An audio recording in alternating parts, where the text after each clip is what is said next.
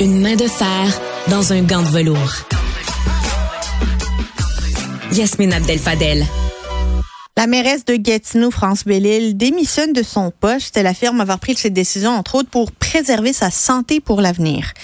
Elle mentionne le climat difficile dans lequel évoluent les élus à travers le Québec. Elle dit qu'on s'est tous un peu égarés.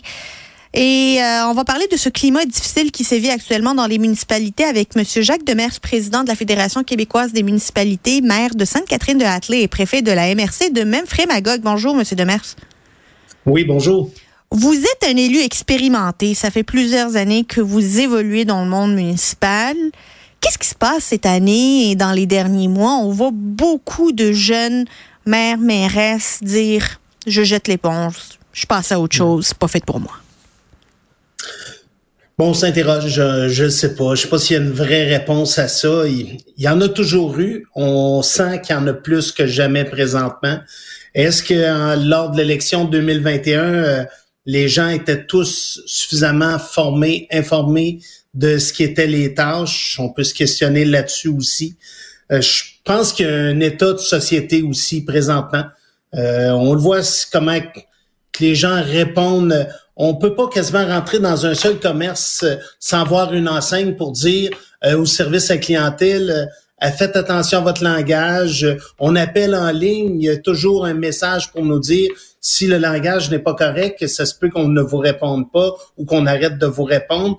Euh, on voyait pas ça il y a 20 ou 30 ans. Euh, je dis pas que les propos étaient tous parfaits puis que tout le monde, il y avait, il y a pas de discussion. Mais là, présentement, on a l'impression si on prend le monde municipal, on voit par des jugements, il y a, il y a des mots que tu peux dire à un élu sans avoir de problème. Un juge va dire non, vous avez pris une tâche, j'avais un rôle, puis ça se peut qu'il y ait des mots qui vous touchent, qui vous heurtent, mais qui sont corrects dans la tâche que vous avez. Des fois, on a un peu l'impression que c'est comme euh, une joute de hockey de la Ligue nationale, quand les gens peuvent jeter les gants, se battre ou se donner un coup de bâton, des choses qui pourraient pas se passer sur la rue sans que la personne n'aille en prison.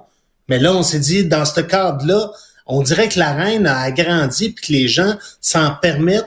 Puis là, parfois, on parle des citoyens, mais on parle aussi entre élus, les propos, la façon, l'approche.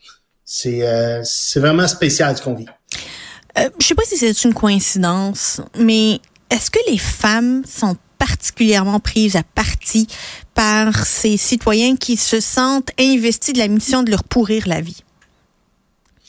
C'est une bonne question. J'écoutais l'entrevue de Madame euh, Bellil euh, ce matin, euh, la mairesse de Chappet, avec qui j'ai eu la chance de converser suite à cette démission.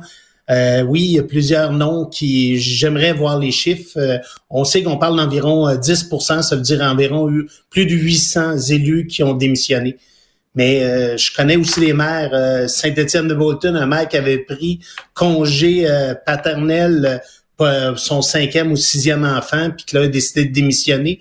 Il y en a aussi. Est-ce qu'il y en a plus? J'ai pas cette information-là. Mais on a l'impression que c'est moins présent dans l'espace public. En fait, c'était moins présent alors que les femmes étaient toujours minoritaires. Et là, maintenant qu'on a eu une poussée de euh, une arrivée de jeunes femmes dynamiques qui veulent faire avancer leur municipalité, ben on, on reçoit le retour du balancier, puis ça nous fait mal, ça nous rentre dans le front. Oui, puis peut-être que ces femmes-là, ils ont eu le guts de, de le dire quand ils ont quitté. Comment souvent que des départs sont euh, c'est oh, décision personnelle, euh, c'est la famille, je vais me rapprocher, euh, je vais être près de mes enfants, ça fait longtemps que je suis moins là. Il y, a, y a plein de belles phrases qu'on peut dire quand on quitte, puis on les a beaucoup entendues. Est-ce que c'était toujours le cas?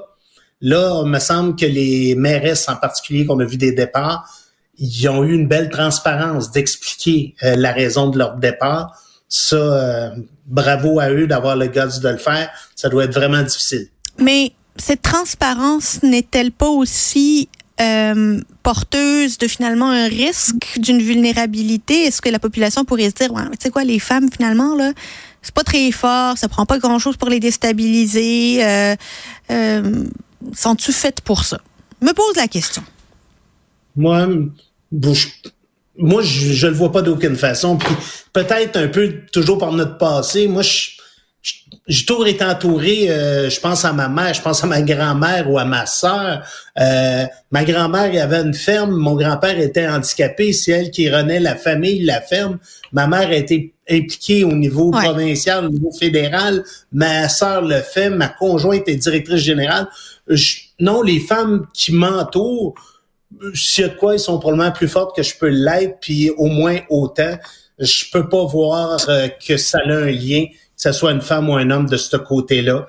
Euh, j'ai, j'ai, pas cette expertise-là, ou en tout cas pour l'analyse pour le faire. Quel message ça envoie cette vague de démission, M. Demers, sur la politique municipale, d'après vous? Et vous êtes président de la Fédération québécoise des municipalités, là, vous devez pas être très content. Vous avez absolument raison. On est à moins de deux ans de la prochaine élection. On va bientôt euh, demander aux gens de s'impliquer, de regarder leur intérêt. On va demander aux élus de regarder pour avoir de la relève. Comme vous le dites, particulièrement des femmes et des jeunes, on en veut plus. On veut que les conseils municipaux ressemblent à la population. On s'en va vers ça. Mais je pense que c'est le moment où ce que la population en général doit se dire, si on va être représenté, si on va avoir les bonnes personnes qui osent, il va falloir aussi soutenir ces personnes-là.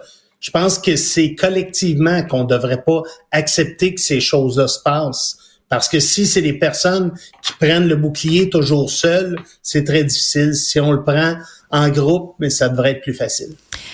Qu'est-ce qu'on peut faire comme société civile euh, de manière à s'assurer que l'expérience politique de ces jeunes talents qui vont en politique municipale ne soit pas amère? Je sais pas si j'ai une réponse réelle à, ça. On, essaie, il y a des formations, des formations avant pour être bien sûr que les gens, s'ils ont de l'intérêt pour le domaine, pour essayer de développer nos leaders. Après ça, une fois qu'ils sont en place, oui, euh, toutes les, la fédération, mais l'union aussi, tout le monde donne des formations pour que ces gens-là puissent être le plus à la bonne place, là, dans le sens que on dit tout qu'il y a une ligne entre l'administratif, le, politique. L'approche, on a des formations qui nous aident aussi à, à réussir à, dialoguer, à être, vous voyez, je suis pas le meilleur pour le faire, mais pour être capable de trouver les bons mots, pour être capable de parler aussi, mais surtout de comprendre que ce rôle-là, c'est un rôle d'écoute souvent pour parler, on le développe assez bien, mais l'important, c'est aussi d'écouter. Puis une fois qu'on est en poste, c'est encore le rôle, mais d'expliquer aux gens. Euh, souvent, quand on veut expliquer une de nos décisions, on dit bon, là, il fait de la politique, il explique. Chaque décision est jamais noire ou blanche. faut leur laisser la place de expliquer. Puis c'est pas le cas peut-être pour Gatineau, mais je peux vous dire, dans les régions, la perte des médias partout dans les régions, pour nous, nous affecte d'une façon incroyable de ce côté-là.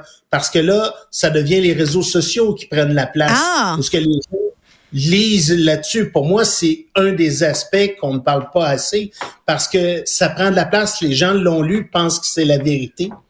Vous pensez que la désinformation qui prend de plus en plus de place à cause de l'érosion de l'information régionale accélère finalement ce sentiment d'harcèlement, d'interpellation à tout le moins des élus et qui finit par les décourager?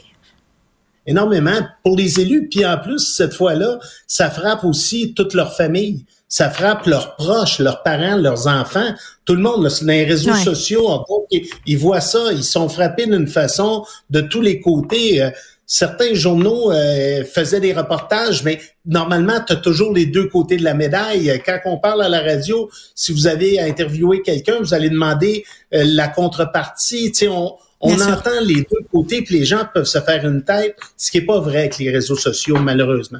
Jacques Demers, président de la Fédération québécoise des municipalités, maire de Sainte-Catherine de Hatley et préfet de la MRC de Mainfré-Magog. J'ai tout appris ça par cœur. Je suis fière de moi.